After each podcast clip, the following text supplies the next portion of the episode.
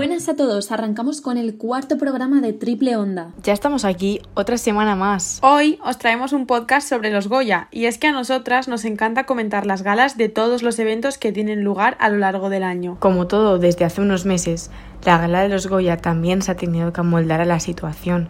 Este año el teatro estaba vacío y la alfombra roja tan solo la pisaron los presentadores de los premios. Así es, en el escenario tan solo tuvieron la oportunidad de estar Antonio Banderas y María Casado, los actores que nombraron a los ganadores como Penélope Cruz o Almodóvar, Aitana, Nati Peluso, Diana Navarro y Vanessa Martín, las cuatro mujeres que cantaron en la gala, y Ángela Molina, ganadora del Goya de Honor. Pero que no hubiese nadie en el Teatro del Sojo de Málaga no significa que no hubiese público. En el escenario se pudo ver una pantalla gigante donde estaban conectados mediante videollamada todos los nominados. Una imagen espectacular a la vez que triste e histórica que a mí personalmente me ha recordado a esa gala final de OT 2020 que tuvo lugar cuando esta pandemia aún no había hecho nada más que empezar. La gala tuvo momentos muy emotivos como el homenaje a todas las figuras del cine que han fallecido durante este año, acompañada de la voz de Vanessa Martín.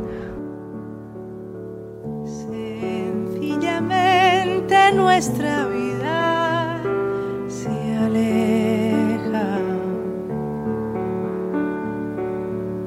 como una rueca se deshila,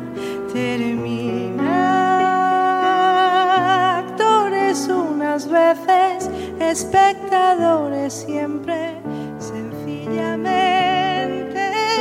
y sin saber, la vida quita y da papel.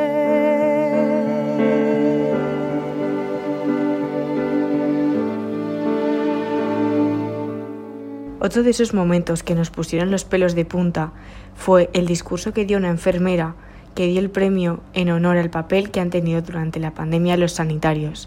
Ana María Ruiz dijo, Hoy es la noche de uno de los grandes cuidadores del prójimo, el séptimo arte. Un cine con el que tenemos elementos en común como el acompañamiento, el cuidado y el consuelo del espectador. Disfruten de este arte y déjense cuidar. Este año, además de ser atípico, también nos ha regalado momentos que pasarán a la historia.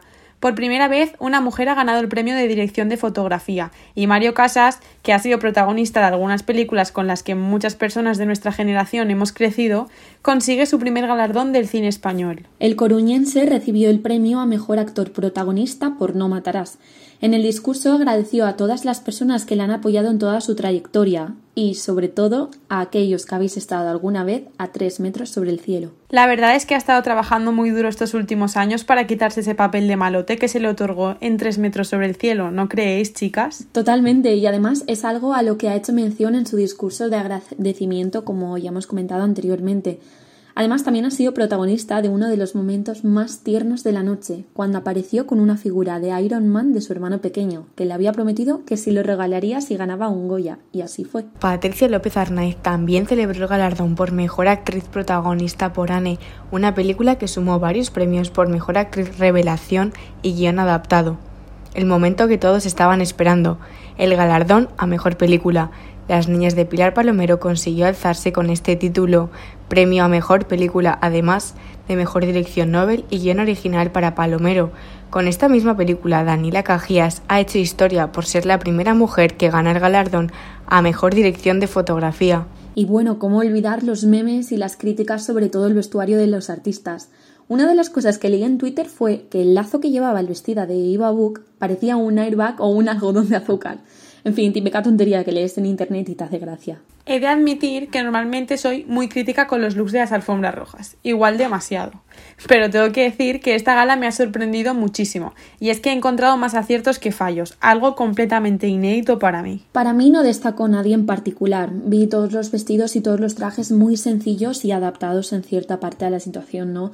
Eh, trajes oscuros y sutiles, yo creo que estuvieron muy acorde al año. Bueno, estamos acostumbradas a una alfombra roja mucho más abundante y donde la posibilidad de errores es más amplia, así que bueno, este año lo poco que hemos podido ver desde casa me ha gustado bastante, cada uno con su estilo. Y chicas, el año que viene será la gala desde Valencia, nuestra terreta. ¿Qué os parece si hacemos el programa en directo? Oye, pues no es mala idea. Oye, pues ya ves, Me lo apunto. A ver, a ver, que queda mucho para el año que viene. Lo que sí tenemos cerca es el próximo podcast. Mejor vamos a trabajar y no os perdáis la semana que viene el nuevo programa. Pero no lo olvides, seguimos en la onda.